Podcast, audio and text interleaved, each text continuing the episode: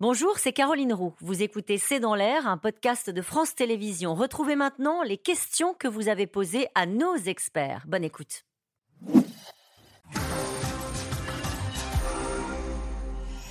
Avec cette première question, faut-il craindre la montée des tensions entre la Pologne et la Biélorussie? La Pologne a annoncé aujourd'hui qu'elle renforçait ses effectifs à la frontière, hein, 3000 soldats. Oui, c'est quasiment inévitable. En fait, je pense que c'est une tentative euh, de pousser la Pologne à la faute par euh, à la fois Vladimir Poutine et ce qui est devenu maintenant un régime complètement inféodé, euh, celui de la, du Bélarus. Euh, à la fois par la menace migratoire qui est complètement orchestrée par le président bélarus et puis par les poussées Wagner. Donc, on essaie d'avoir un accident à la frontière qui pourrait faire monter en gamme la crise. Mais ça veut dire quoi Une extension? Il y a un risque réel aujourd'hui d'extension Je pense que la volonté côté occidental n'est pas là mais la volonté, en tout cas russe, de ranimer la tension et de faire comprendre à quel point cette situation de guerre est dangereuse et potentiellement coûteuse pour l'ordre international, ça oui, c'est une. Avec le groupe Wagner hein, qui ferait, euh, qui passerait la petite nuance, je suis persuadé à tort raison que Alexandre Loukachenko, donc le dictateur biélorusse, a autant envie de s'engager dans cette guerre que de se pendre. Mm. Il est le mieux placé pour connaître la fragilité de son assise politique et euh, les défauts de son armée. Et euh, vous avez parfaitement raison parce que je vous ferai remarquer que depuis sept mois, les bombardements depuis la Biélorussie ont cessé complètement. Ça, veut dire en fait, il, il, aide Poutine sur la pointe des pieds, mais il ne veut pas s'engager ni avec son armée. Question de Sébastien. L'état-major de l'OTAN conseille-t-il le président Zelensky en matière stratégique? Sylvie Berman? Ah, je, ne sais pas si c'est euh, l'OTAN directement. Les Américains conseillent bien évidemment euh, Volodymyr Zelensky, euh, les Britanniques aussi d'ailleurs. Et les Français Les Britanniques et les Français aussi. Mm-hmm. Mais les Britanniques ont commencé l'aide et la formation des troupes ukrainiennes depuis 2014 en fait. Ils avaient l'antériorité par rapport à d'autres. Vincent et même si, à l'évidence, l'état-major, donc incarné par Zaloujny et Zelensky lui-même, garde une certaine forme d'autonomie et pour peu qu'on puisse le savoir, il y a parfois des échanges justement un peu rugueux mm. sur des choix tactiques et opérationnels euh, de l'armée euh, ukrainienne. dire quoi il, agace un peu euh, aux États-Unis? Oui. oui, parce que vous savez, souvenez-vous, depuis sa première adresse à un Parlement occidental, derrière chaque merci, il y avait un grief. Mm. Derrière chaque marque de gratitude sincère, il y avait un reproche. En gros, bien mais peut mieux faire. Et aujourd'hui, nous sommes rattrapés par l'histoire.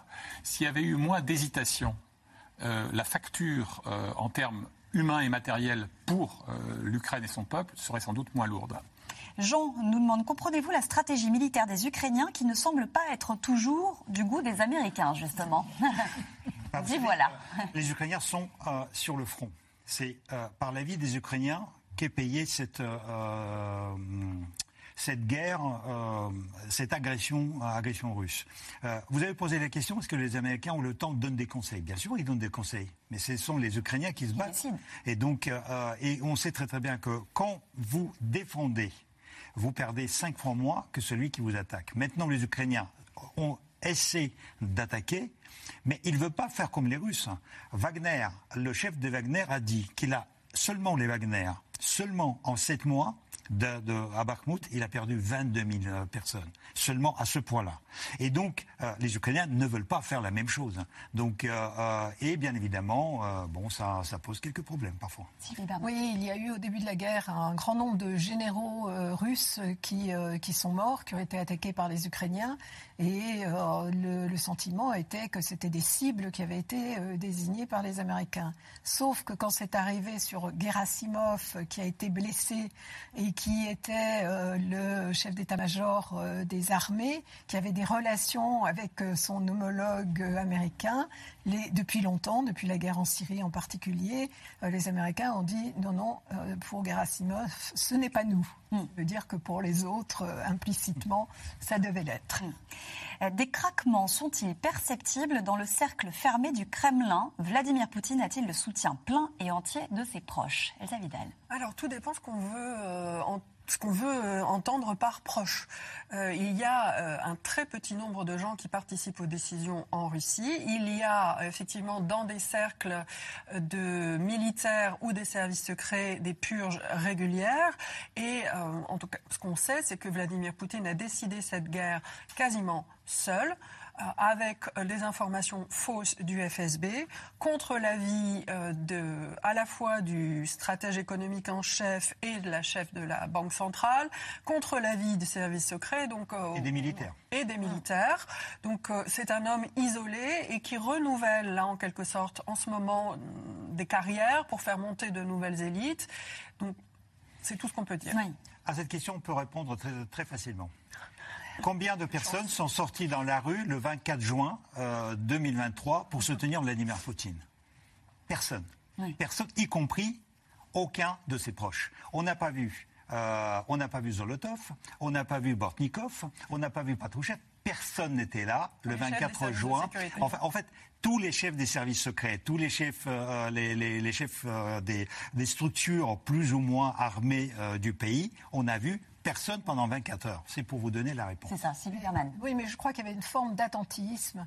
Et en fait, bah, justement. Euh, le, mode de, gestion de Vladimir Poutine, c'est un peu celle d'un parrain qui a des relations avec chacun des clans, sauf que les clans entre eux ne s'entendent pas nécessairement et ne savent pas quelle est la nature de ces relations. Et ça explique aussi un peu euh, la raison pour laquelle ni le FSB euh, ni l'armée n'ont euh, réagi au moment du putsch, parce qu'ils se demandaient quelle était la nature des relations directes entre Prigogine et Poutine et quel accord pouvait être intervenu. Donc c'est aussi, ça tient à, ce, à son mode d'exercice à cet pouvoir vis-à-vis des, des, proches. Charles nous dit à quel point les services secrets sont-ils mobilisés dans cette guerre et notamment les services du renseignement français. Alors un mot là-dessus, la DGSE, donc le service de renseignement extérieur français a été critiqué vertement, y compris par Emmanuel Macron lui-même, pour n'avoir pas vu venir le coup d'État au Niger, aux dépens du président élu Mohamed Bazoum. En revanche, j'ai de bonnes raisons de penser que sur notamment la mutinerie avortée de Prigogine, les services français avaient d'excellents renseignements, de longue main, et qu'une partie de ce que les Américains savent, ils le doivent euh, à leurs homologues de l'autre côté de l'Atlantique. Euh, une dernière question de Xavier. Si le président Zelensky était éliminé par les Russes, qui prendrait sa suite et poursuivrait la résistance face à l'envahisseur? Le chef du Parlement euh, ukrainien, le chef de la Rada, et puis euh, il pourrait tout à fait être remplacé par une des figures qu'on a évoquées, le ministre de la Défense, le ministre des Affaires étrangères, son chef d'administration, et d'autres figures plus populaires peut-être, mais moins impliquées dans l'establishment, comme le maire actuel de Kiev, Klitschko, un ancien, un ancien boxeur. Allez, on a 10 secondes. L'Ukraine est-elle mieux équipée en drones que la Russie demande Sophie. Qui veut répondre C'est, euh, Au début, on a cru, parce qu'ils utilisaient beaucoup de petits drones. Maintenant, les Russes ont euh, lancé quand même des productions et ont lancé beaucoup de, de commerce, donc les, drones iraniens, etc. Et apparemment, actuellement, c'est un train de, de s'inverser, malheureusement. Merci beaucoup à tous les quatre d'avoir participé à cette émission. On va se retrouver demain à 17h45 en direct pour un nouveau C'est dans l'air. Très bonne soirée.